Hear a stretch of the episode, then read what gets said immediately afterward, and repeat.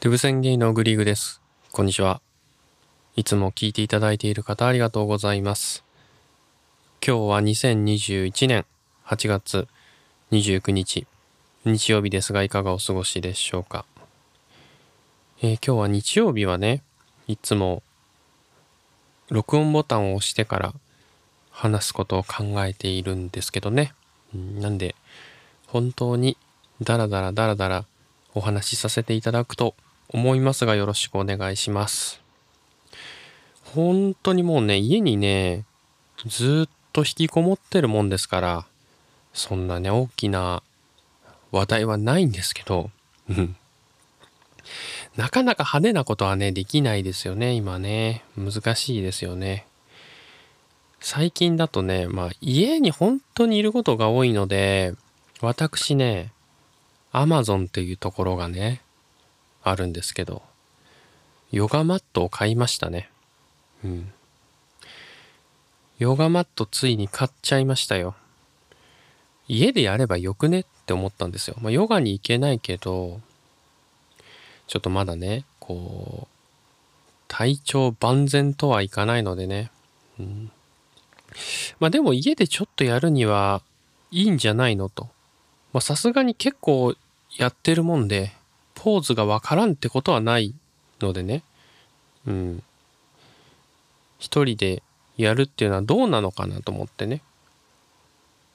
アマゾンっていうところで。まそれは言いましたっけ？うん。買ったんですけどね。アマゾンといえばね、あの、私ね、アマゾンの買い物の仕方っていうのがあるんですけど、桜チェッカーっていうのご存知ですかね？アマゾンのレビューというのは、不思議に星が高いのが何個かありますよね。異常な星の数。これは果たして、本当に買った人がレビューをしているのかっていう疑問を持った方はおりませんでしょうか。という疑問にね、えーを解決すべくね、桜チェッカーというものがあるんですけども、こちらはね、レビューを解析してくれるわけですね。どんな技術が使われてるかはわかんないですけど、まあ本当に正しいレビューというかね、まあ、自動的に同じような文章があったりとか、うん、なんかあの、そもそも日本語が怪しいとかね、まあ、そういうのをチェックしてくれるわけです。そこで私、桜チェッカーで、ちゃんとしたね、ちゃんとまあ、あの、公正なレビューをされたヨガマットをね、購入しました。はい。まあ、そんだけなんですけども。一回やってみましたよ。うん。ただね、本当に箱を開けるのに時間がかかりましたね。届いてからずっとね、段ボールに包まれたまま1週間が経っておりました。うん。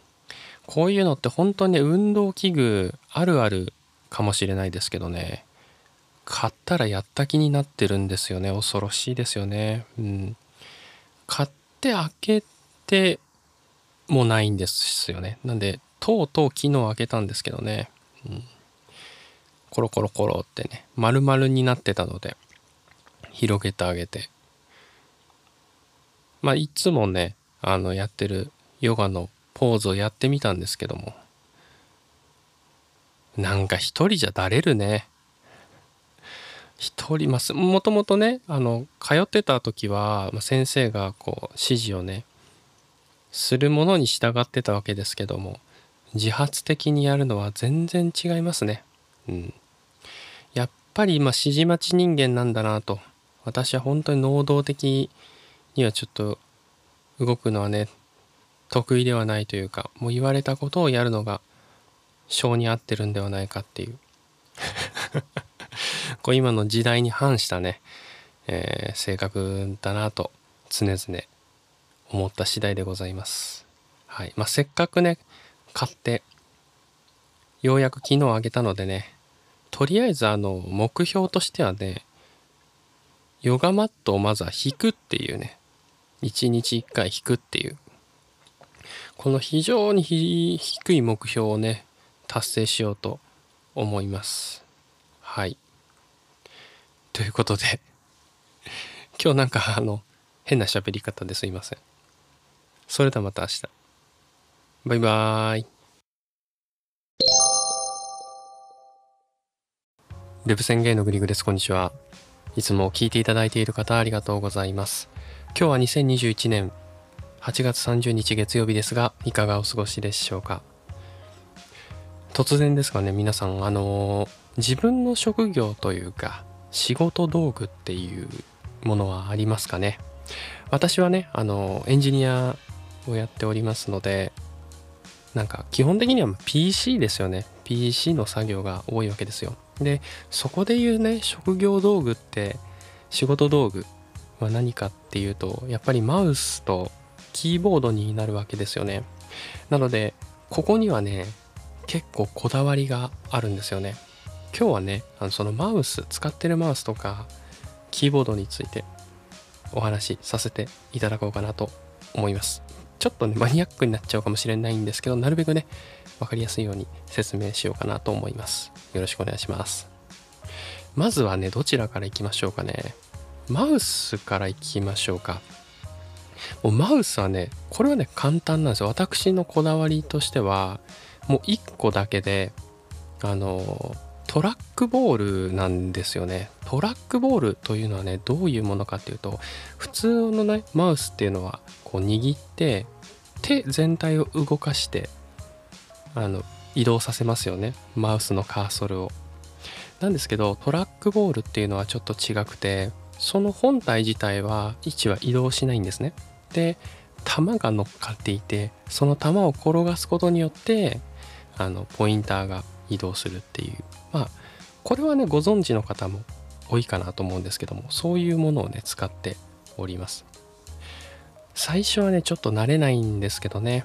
何がいいかっていうとそのマウスの移動がないので疲れが少ないんですよね、うん、トータルで見るとねその例えば1日ね7時間半働くとしたら休憩も挟むとまあ6時間以上はずっとマウスを動かしている可能性があるじゃないですか。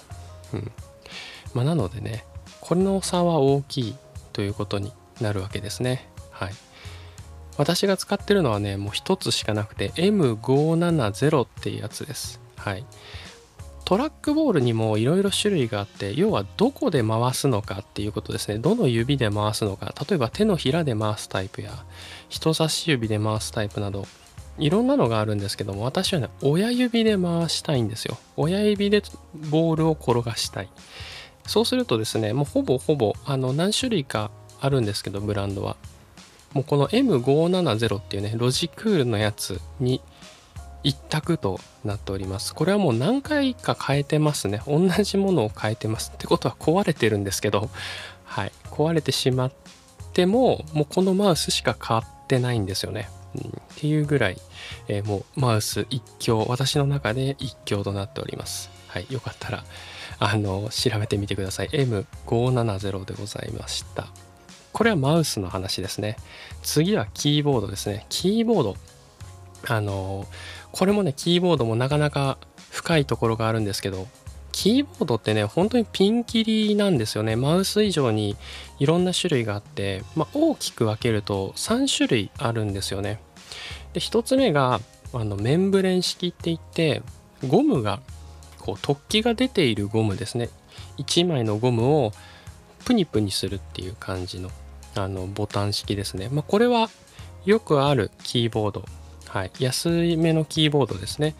にはあのこの方式が使われていて、まあ、何よりね、とても安いし、あの、まあ、ただね、性能が悪いということは全くないですよね。うん、なので、そういう方式が使われているんですけども、まあ、こちらになりますと。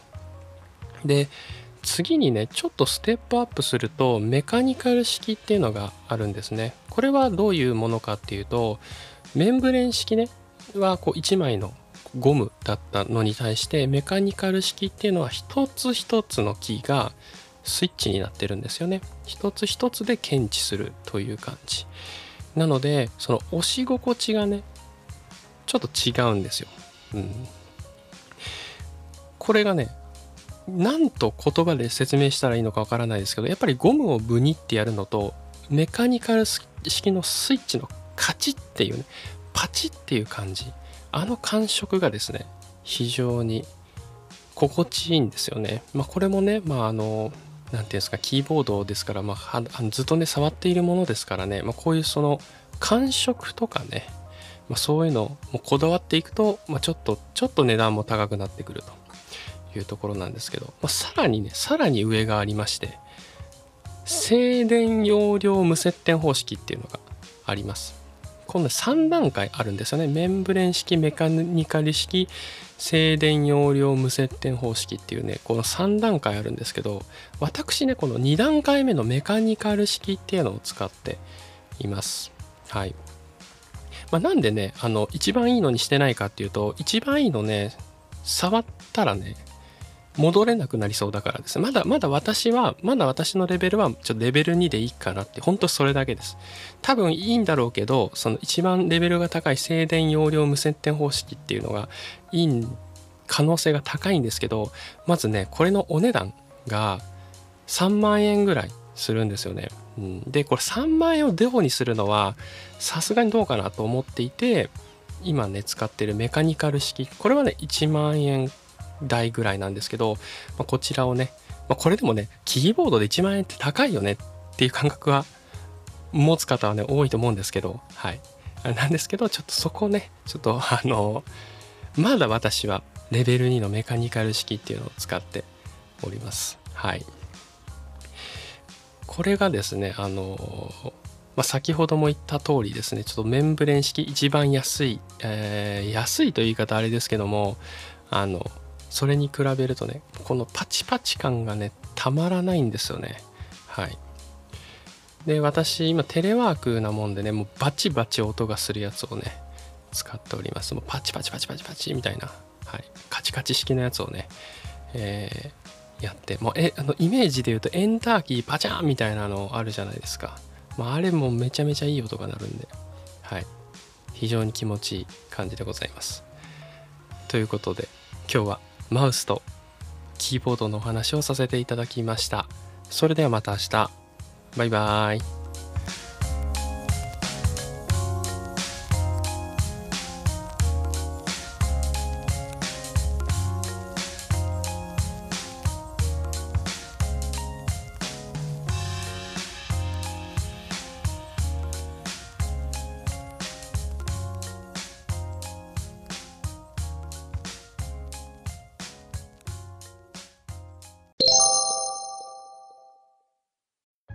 宣言のグリグです。こんにちは。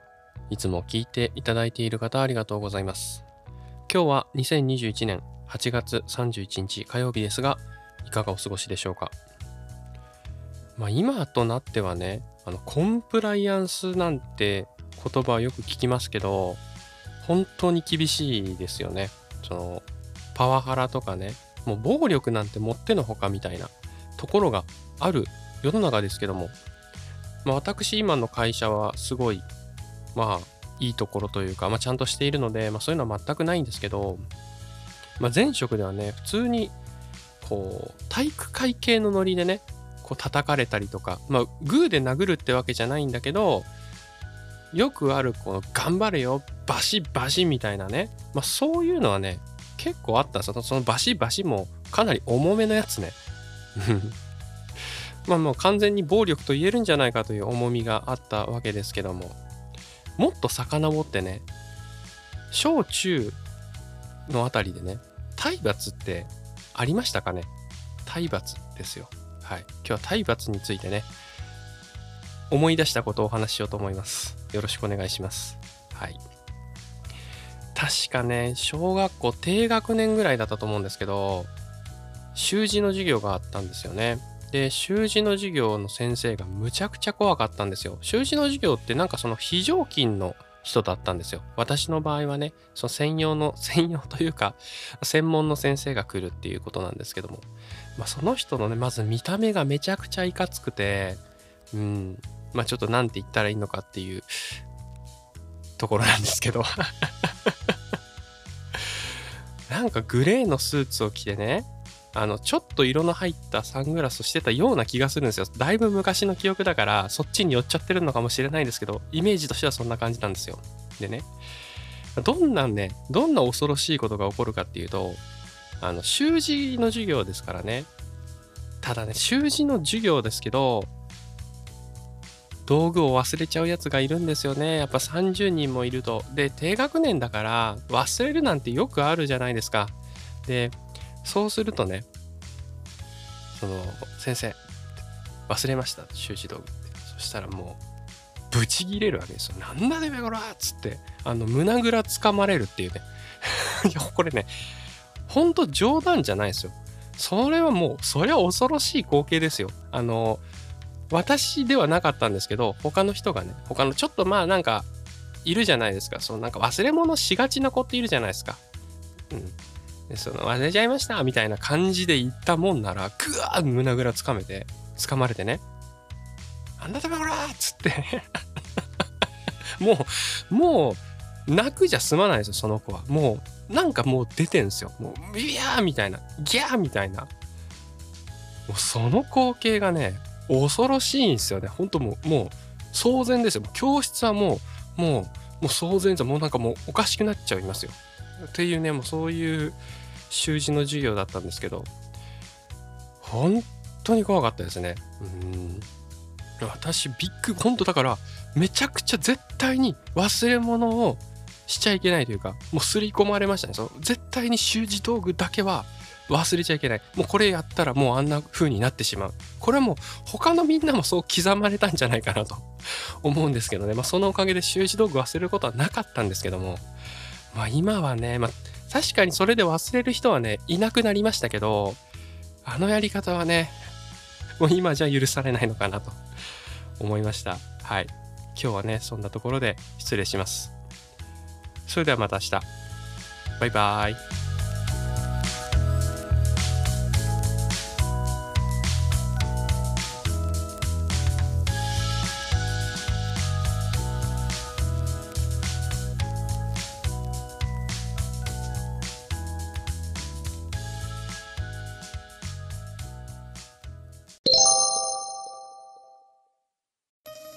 肥満思考出典フリー百科事典ウィキペディア。肥満思考とは肥満体型の人に性的に惹かれる性的フェティシズムの一種。一般的にはデブ専門の省略形デブ戦として知られる。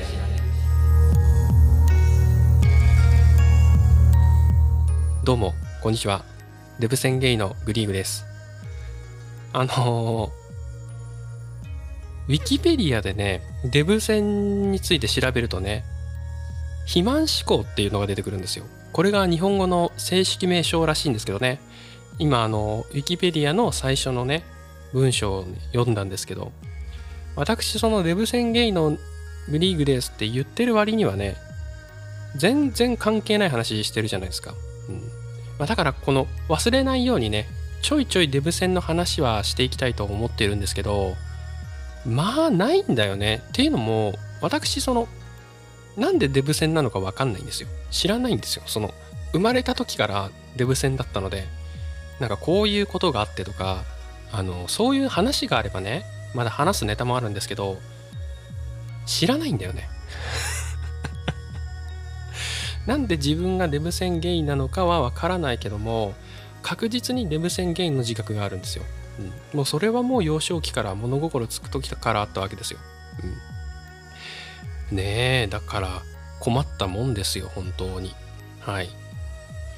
なので今日はそのこのウィキペディアというねその文章からねちょっとインスピレーションをもらおうかななんて思っております。はい。このね概要をね簡単にね要約するとなぜデブ線というものがあるのかっていうのが書かれているんですけどもね。はい。こちらね、本来はもともと太っているという状態というのは富の象徴だとそういうふうに考えられていたんですね。食べるものがま豊かにあるということですね。なので、まあ、富の象徴、そしてあの美人というか綺麗というふうに考えられていた、まあ、理想の形とされていたという時期があったそうなんですよ。はい。これは、えー、昔の、ちょっと昔の話ですね。はい。しかし、近年ね、近代になると、その、別にその、裕福ですよね皆さんその食に関して困るということはなくなりましたよねその時代が良くなってきてなので別にご飯をいっぱい食べているから裕福ということでもなくなってきました。逆に、えー、健康意識が高まってきてスレンダーの方が好まれるようになってきたわけです。なので一般的なその綺麗とかそういうものはどちらかというと痩せているというか、うん。まあ、普通体型から痩せているぐらいの人がどんどんどんどん多くなってきたというのがこの近代の話なんですよね。つまりもともとはそういうあの貧困というか、ね、貧困が多かった時代は太っていた方が美しいとされていてそして今ではそのまあ痩せている人が綺麗というふうな認識になっているということになってるんですけどもまたさらに近代はねその痩せすぎも良くないよねと、まあ、普通がいいよねと。まそういうふうにねあのなっていくわけですよ。だからそのこのデブ戦というのはね結果まとめると別にこう時代によってね揺れ動くものである。だからわざわざそのデブ戦と言われてないですよ。昔はそのむしろデブ戦が普通の一般的な綺麗とされていたのでそのマイノリティは痩せ線だったわけですよ。つまりその時代の時は、ま、私は痩せてる方が実は好きなんですよ。逆にマイノリティだから痩せ線みたいな言い方をするっていうことですね。うん。ということなんですよ。何が言いたいかっていうと別に何も言いたくないんですけど、まあ、結局人の好みというのはねあのー、の何がいいかっていうのはもう分かんないってことですよ。だから好きにやってやればいいっていう、えー、まあ、そんな形かなと私はね解釈しております。なんです。別にどんなどんな形であれね好きなものは好きというところを自分が否定しないっていうのがね私大事かなその自分の気持ちに素直になるというところが大事なんじゃないかなと思いました。はい。今日はこの辺で失礼しようと思います。それではまた明日。バイバーイ。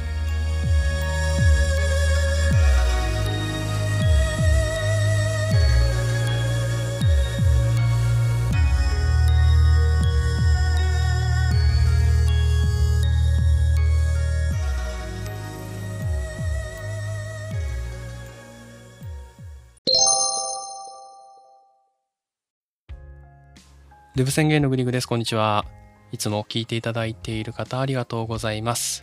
えー、今日はね、久々にゲストお招きしております。ナレーター、フリーナレーターの加藤さんです。お久しぶりです。お久しぶりです。初めての方、はじめまして、加藤淳です。よろしくお願いします。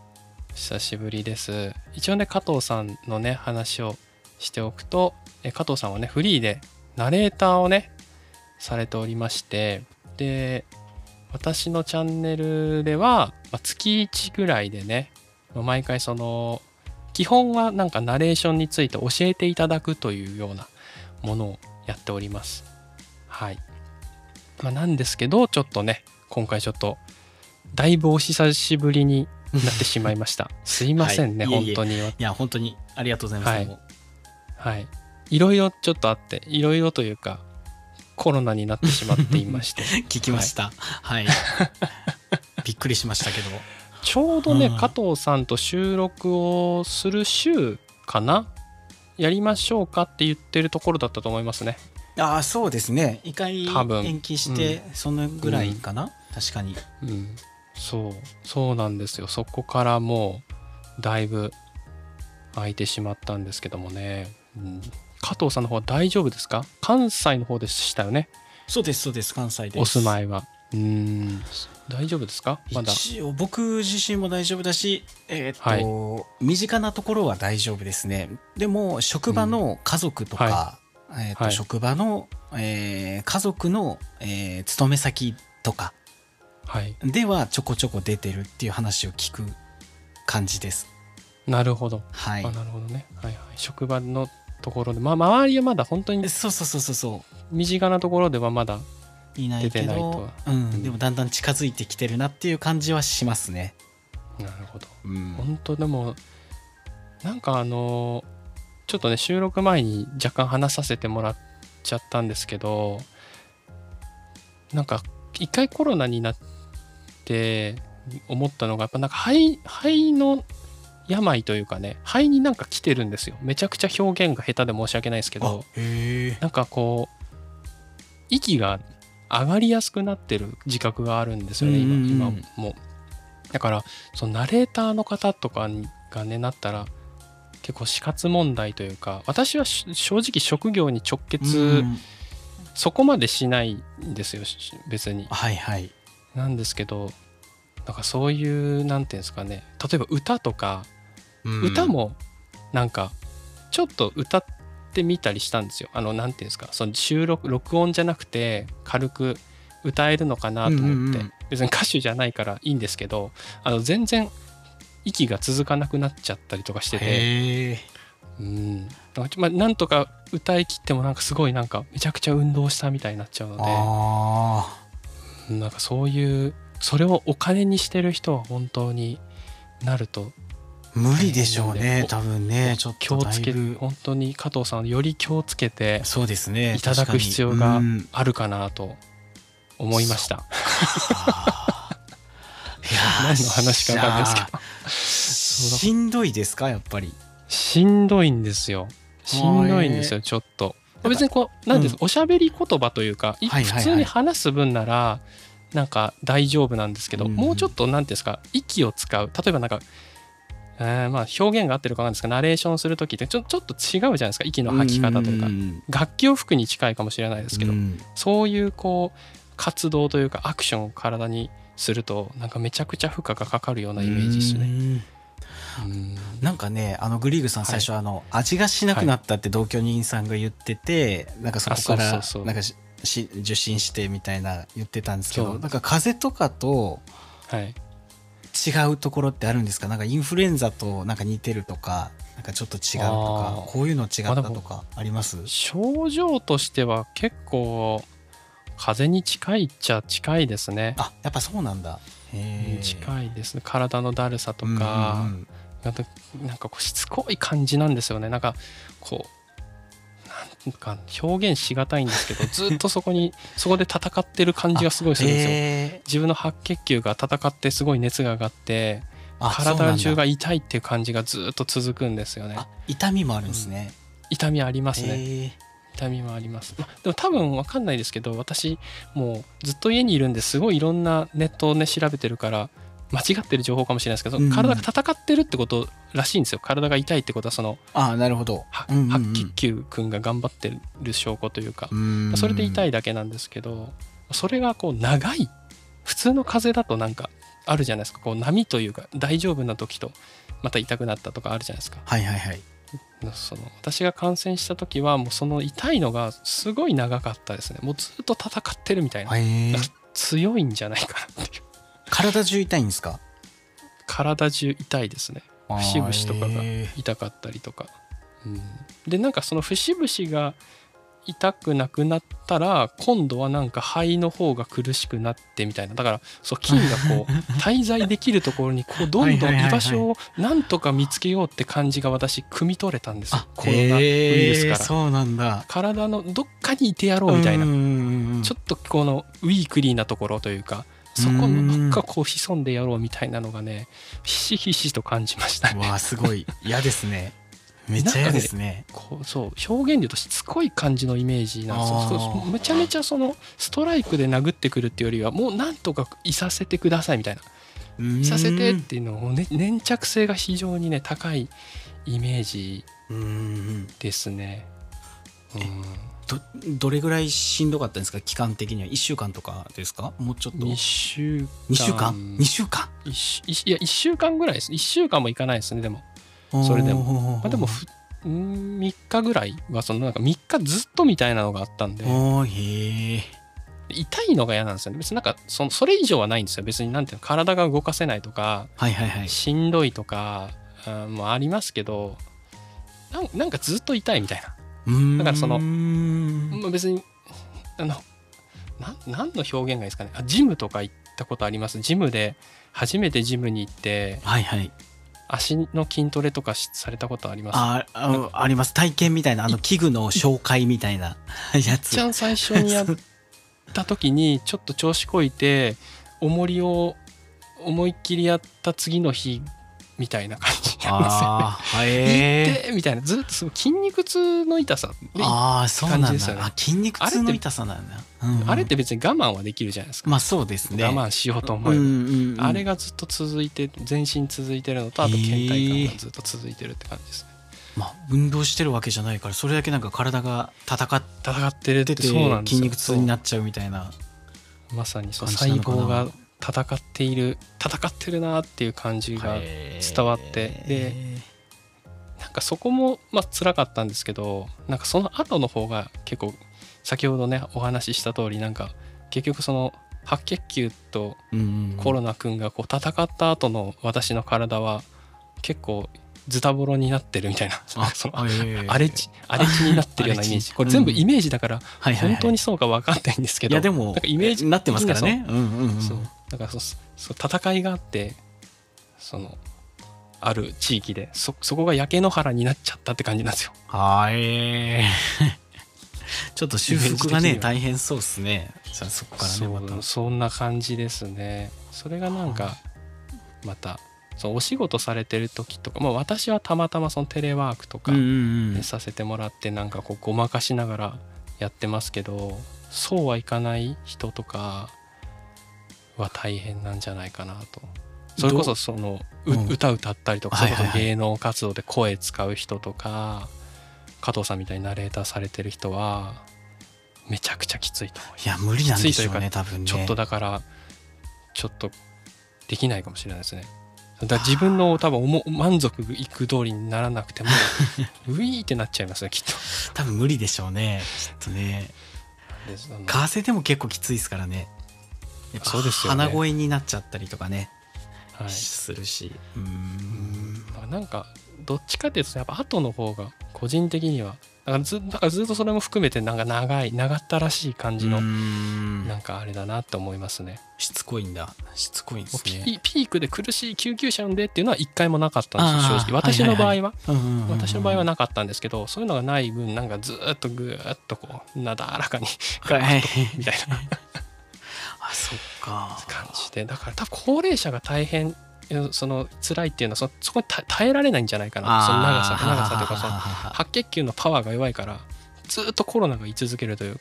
うーん。倒しきれないでしょうね。倒しきれないのかもしかしたらそうかもしれない、ですね。うん、私は多分まだ倒せるパワーはあったと思うんですけど、ちょっとそれはそれで体は傷つくみたいなすいません今日私の話いばっかり。やいやいやいやでもねおそれ聞こうと思ってたのでちょっと嬉しいです、嬉しいというか身近にいなかったので、実際になった人のね。そうそうそうどんな感じなんかなってテレビでなんかねそういう話は聞くけど、実際どうなのっていうのを聞いたことなかったから、確かに。うん。なんかこうコロナの話をねあんま収録でこう毎回やるとコロナだらけになるから、うんちょっと意識してやらないようにしてたんはいはいはい。で全然関係ない話してたんですけど、まあ、ここで多分あれですよね。多めに言っといた方がいいですよね、せっかくだ。まあ加聞きたい人はねいると思い加藤さんで申し訳ないですけどいやいやいや私がインタビュー受けてるみたいになっちゃってますけど。いやねうん。いやでも逆に僕のチャンネルではい。もその話もしできたらなと思ってたので、ああ、うんよかったです。ぜひぜひ。はい。そんな感じなんです私の話は。でうん。加藤さんはどどうだどうですか？まああの大体今日はね、まあ、トークでトークのみとさせてもらおうと思ってるんですけど、はいはいあのいつもね加藤さんと会うと聞いてるのはこの辺この最近の営業状況というか。加藤さんってその半分普通のサラリーマン会社員として働かれていて半分はフリーナレーターじゃないですか。そうですで、ねまあ、そのそのスタイルはまだ変わってないんですか？まだ変わってないです。まだ変わってない。で、はい。ナレーターの方はどうですか？えー、お仕事というか、まあ、前回だと、まあ、ちょっとずつその単価も、うんうんうん。まあ、ちょっとだいぶね間空いちゃいましたけどちょっとずつ単価も上がってきてある程度し人も増えてきてみたいなそうですね。まあちょっともう本当に微増って感じですかね。微増。って感じ。なかなかって感じですかね、えーそうですね。ただその昔かなり前に営業してたところから初めての依頼が来たりだとか、はい、あと、まあ、ナレーションばっかだったんですけどセリフのお仕事が来たりとか、はい、うん。そんな感じですかね、まあ、やるたびに、まあ、くっそ下手だなって思いながらも。やってる自分の自分の出したやつをってことですか？そうそうそう。いやーくっそうんまくいけねえなみたいな思いながらもことないですよ。やってるそ感じですうん。最近あれですよね。あの私あのなんていうんですか？あのツイッターとかね加藤さんの見させてもらうんですけどまあ今日ぶっちゃけ忘れちゃったんですけど事前に見とくの。あーはいはいはい。あんまり更新されてないですよね。そう更新が減ってますよね。しかもスタイフなんかもう多分であのスタイフはやってないです長期的休みとか言ってるけど僕それ以上に休んでますからね。休んでるっていうか止まってますからね。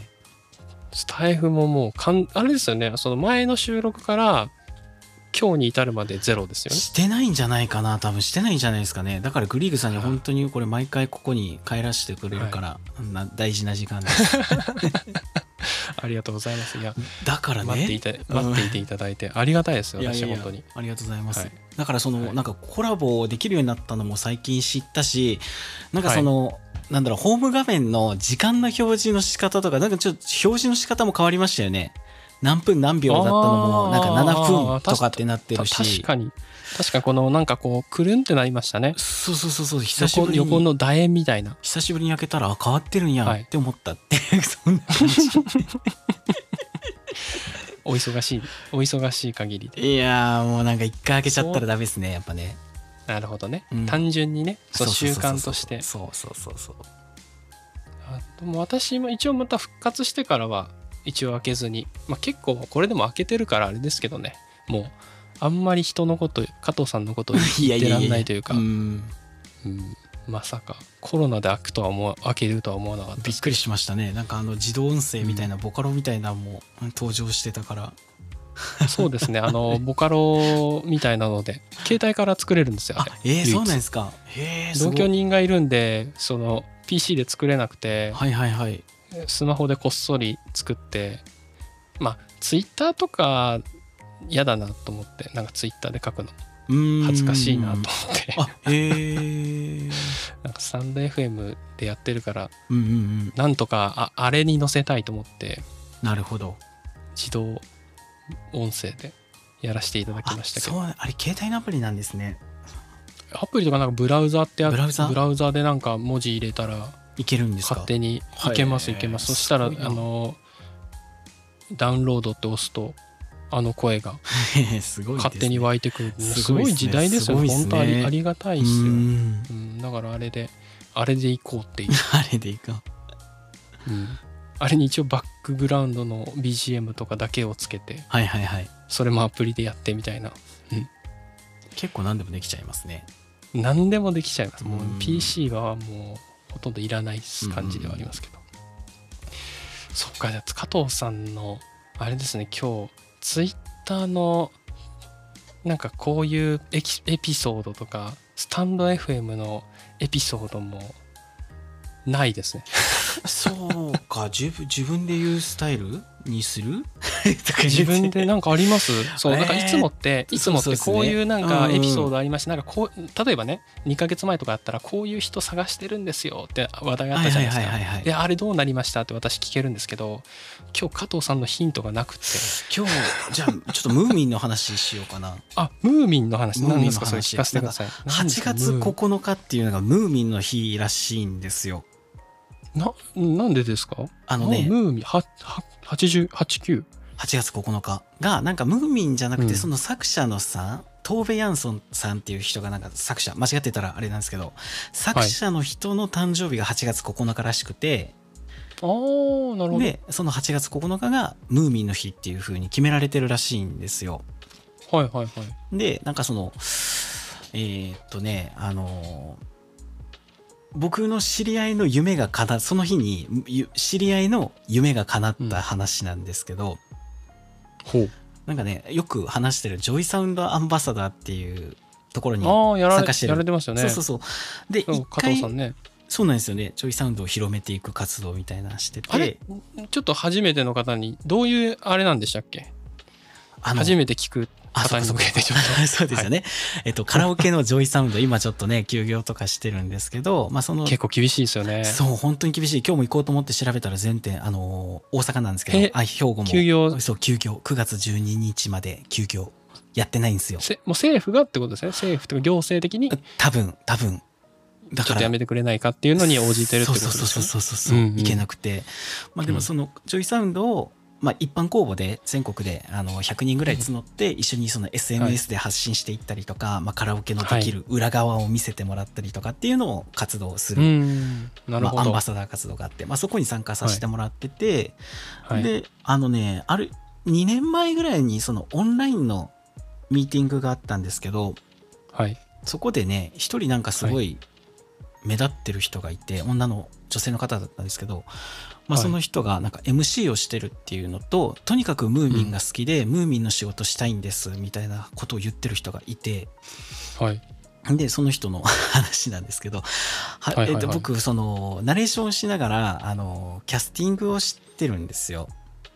そうですよね。その、うん。加藤さんが所属してるその事務所っていうのがその加藤さんはプレイヤーでもあり営業も営業でもあるんですよね。そうなんですそうなんです。だから加藤さんにこの女性の声をお願いしたいっていうのもできると、うんうんうん。そうそうそうそうそう。そしたら探してきてくれるんですよね。そうです。探してきます。うんうんでその中の一つでそのムーミンの日8月9日にあのなんかはい。埼玉県にムーミンバレーパークっていうそのムーミンが住んでる世界をイメージして作ったテーマパークがそれはなんか王様のブランチで見ましたね。あそうなんですか。そうそうそう。があっはい。はいてではい。そこでね8月9日にイベントがあるんでそこではい。なんかその YouTube で生配信ライブ配信をするからそこでうん。MC の人を探してるんですっていう相談が来て。あーなるほど。そうそう。で条件がとにかくムーミンが好きな人みたいなはい。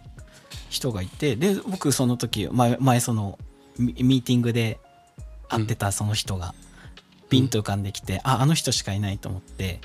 はい。でなんか SNS 見たらまさになんかその8月9日にやるムーミンの日の MC をすることが夢ですみたいなツイあのツイッターのプロフィール欄に書かれてて。はい。あもうこの人しかいないじゃんと思って。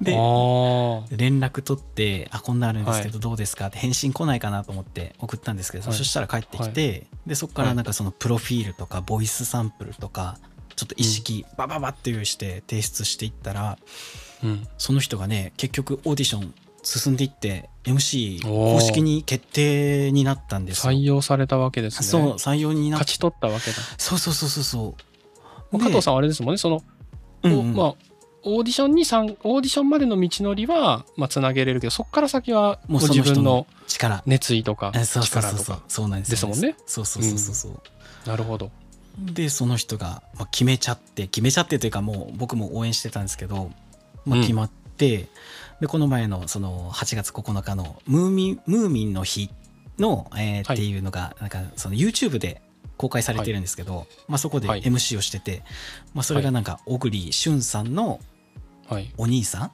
小栗、うん。えー、な何さんって言ってたかな？小栗小栗亮さんだったかな。ちょっと名前が。まあまあまあまあまあ、まと一緒になんかそのムーミンの日の公式のイベントで MC をしたっていう。あ、おおすごい、そうそうそう。で夢を叶えられててすごいうん。嬉しそうにしてて。僕僕もなんかその夢ですっていうのをなんか陰で叶えるまでを後ろでずっと見てたからすごい嬉しくて。なるほど。なんかキャスティングしててすごい嬉しかったというかなんかこんなに嬉しいんやと思ったっていう2最近。年前からずっと言っててそうそうそういいですねそうそうそうそうそうかなってというか。そうそうそう。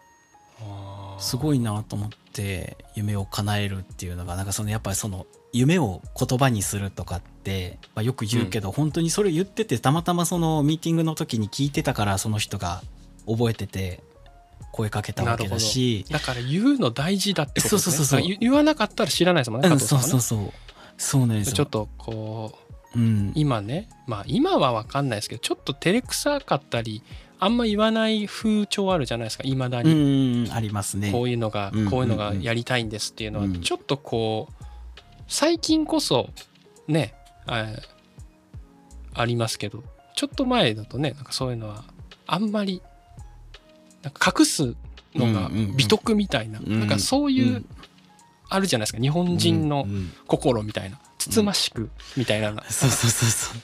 そういうのが影響してね。なかなかそういうの言う人少ないですけどやっぱ言ってった方がつながるよっていう。すごいなと思う。今日のお話。しかもねそのプロフィール。言ってった方がいいってことですね。言ってった方がいい。言ってった方がいい加藤さんには言ってった方がいいですね少なくとも 言ってもらった方がいいですね。言ってもらしてくれる人は選んだ方がいいかもしれないですけどね。あの否定する人とかもいっぱいいるから。まあ確かにね、でもね言った方がいいなって思いますね、すごく、ね、本当にそこは伝わそんだけ伝わった熱意でつながってますからね。そうそうそうそうそう。しかもねその人もすごい真面目で熱心で、もう言って、その次の日ぐらいにムーミンのグッズ家にいっぱいあるらしいんですけどはい、それをねもうね全部全部じゃないですけどもう大量にスタジオに持ち込んでその人形とかぬいぐるみグッズを並べて、プロフィール写真とか撮ってるんですよ。うん、なるほどね、うん、そういうのとかもねやっぱ応援したくなるなと思って見てました、うん、いいですね。微笑ましい。ありがとうございます。あのエピソード、はい、ありがとう、はい、ぜひぜひ。YouTube に、ね、載ってるので。ツイッターにそう書いておいて私拾えですね。どんどんどん そうですね。ツイッターに、ね、あの、YouTube にその日の様子上がってるので、ぜひ検索して、そうなんです、ね、チェックしてもらえたら嬉しいです。ムーミンの家、8月9日、ムーミンの日の。そうです、そうです、そうです。合ってます？合ってます。合ってます。はい。なるほど。ちなみに、聞いてもいいか分かんないですけど、はい、加藤さんの夢ってあるんですか？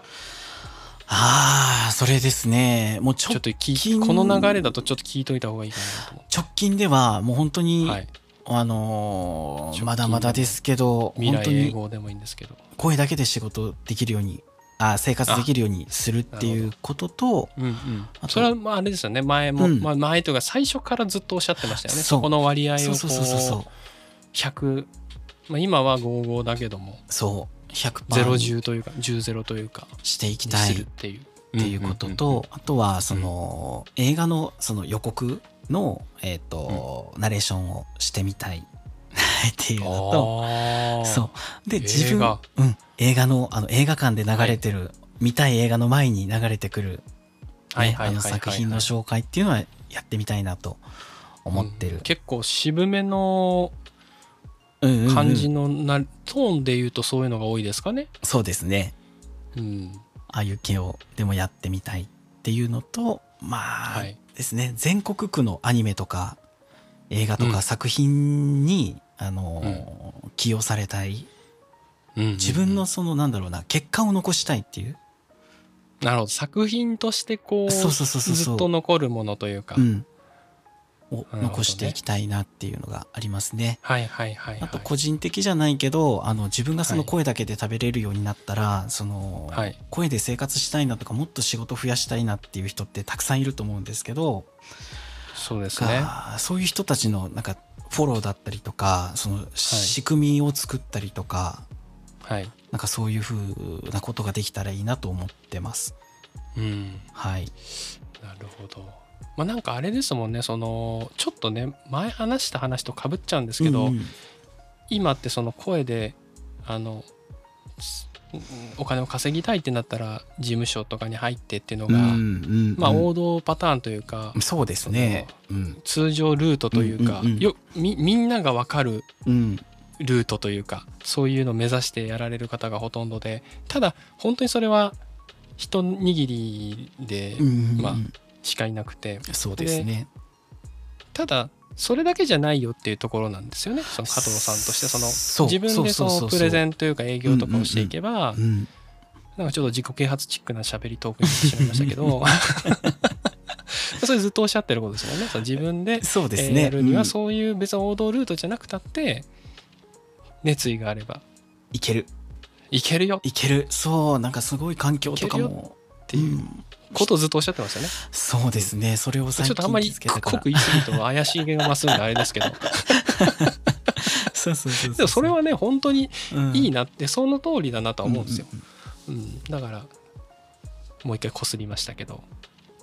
夢ねでも素晴らしいすごいですねそんなパッと語れるのがやっぱすごいなと思って私は本当になんか語れないんでそんな。ぼーっと生きてるので。そんなことないんですよ。でもねスタイフ毎日撮ってたらその話すネタ考えるから絶対グリーグさんも話せますよ。なんかポッて言われたら絶対過去のネタから引っ張ってこれる。いやいやもう何にももう毎日もう苦悩してますから 毎日。大変ですよね。なんかそのどうしようかなっつって。原稿作ってるじゃないですか。日曜日の雑談とかは結構フリートークでやってるかもしれないけどそれ以外結構原稿作ってません？原稿は作ってないっすね。あ、なんだ、そうなんあの、箇条書きみたいな？喋るテーマだけ決めて。る感じの手を出してるだけで、あえー、やってることはほとんど変わんない。あ、すごいすごいすごい。あの原稿作ってないんですよっていうその日曜日のハードル下げなだけで他のやつも全部が原稿作ってないです。タイトルだけ決めてるだけなんですよ、はいはいはい、タイトルで。あそうなんだ。そうあの日曜日のやつは本当に押して、挨拶して挨拶してる時になんか目に触れたものを話してて、でそれ以外のやつはタイトルが決まってるんで一応なんか話す方向性というかまあ決めていくって感じですかね。頭の中でちょっとだけあるけど、まあ大体大体ふわっとなりますね大体はね。すいませんこのしょうもない話。ちょっと今日あのこんな感じで締めましょうか。そうですね。ふわふわしましたけど、ちょうど30分ぐらいなので、そうですね。結構話いいお時間にはなりましたので、で今日はこれで終わりたいと思います。はい、今日すいませんね。あの、何の私、道筋も立てずにやってしまって申し訳ありませんでした。はい、はい、とんでもないです。よろしくお願いします。また来月も、はい、はい、お願いします。来月も。はい。それでは、また明日。バイバーイ。バイバーイ。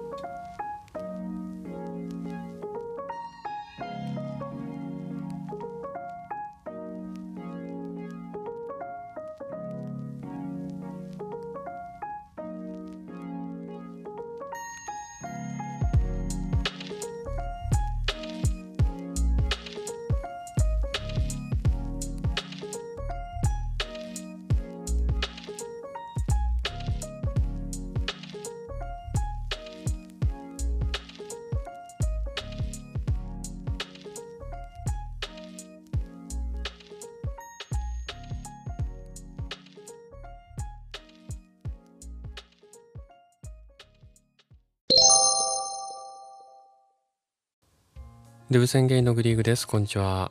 いつも聞いていただいている方ありがとうございます。今日は2021年9月4日土曜日ですが、いかがお過ごしでしょうか？まあ今週もね、まあ土曜日ということで、1週間終わりましたけども、いかがだったでしょうか？今日はメモ書きの方を読まさせていただきたいと思います。スタイフアップで、オーディオブック、 Banner of Ruin、アウト、こちらの4点でお話ししたいと思います。よろしくお願いします。まずね、スタエフアップデですけども、2つ来てましたね。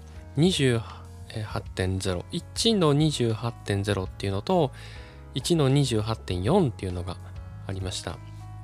はい、まず1の28.0からいきたいと思うんですけども、リリースノート読み合わせさせていただきたいと思います。ホーム画面にコラボライブのエリアを追加しました。なんか追加されてましたね。まだあの、Android はね、そもそもライブができないので、コラボのライブがね、あの、関係ないっちゃ関係ないんですけど、うん。あの、一応入れるってことですね。なんか見るだけだったらできる。参加はちょっとできないみたいな、ちょっと寂しい感じですけども、エリアがね、追加されたそうです。はい。次、収録画面など、クラッシュの原因となる問題を10件改善しました。最近クラッシュはほとんどしないですね。あの、私の環境ではね、うん、あの、しょっちゅうしてましたけどね、スタンド FM って。なんかこう、外部入力で音源入れたりとか、するたびにね、クラッシュしてましたけど、ほぼほぼクラッシュしないんじゃないかなと、今は思っています。3つ目、ライブ終了に時間がかかってしまうケースを改善しました。うん。次、ライブ中のレター詳細を画面下までスクロールできるように改善しました。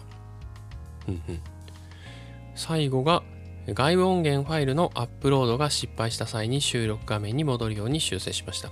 ということで、これが1の28.0でした。で、次がですね、1の28.4なんですけど、こちらはですね、修正としても細かなバグ修正とデザインの改善を行ってますということで、まあ本当になんかの修正というか、うん、多分ちょっとコードを変えたぐらいのアップデートだなのかなと思います。毎回ね、この文言だとね、まあ、わざわざ言うほどではないけど、なんか書いた時にね、この日本語が使われてるので、きっとそういうことなんじゃないかなと思いました。あのー、このね、あの更新以外にもね、Android では収録のコラボが一応できるようになっていたんですよね。私、あの、昨日収録上げたと思うんですけども、あの、フリーナレーターの加藤さんとね、コラボさせて、まあ、これはコラボというか、まあ、毎月ね、えー、ゲスト的な感じで来てもらうんですけども、まあ、せっかく今回ね、Android でも収録コラボができるようになったということで、加藤さんのチャンネルでは、その機能を使ってやらせていただいたんですけども、私の声がほとんど入ってないですね、あれ。もしよかったらね、加藤さんのチャンネル、昨日の、えー、金曜日ですね、2021年9月3日のリンクからたどれるとは思うんですけども、はい、そちらでアップロードされていると思いますが、私の声がなんか入ってないような気がしますね。まあ、まだね、ベータ版ですって書いてあったんですよ。まあ、この時怪しいなって思ったんですけどね。うん。ベータ版なんでまだ動くかわかんないよみたいな、ね、注意書きが出てきたんですよ。収録の前にね。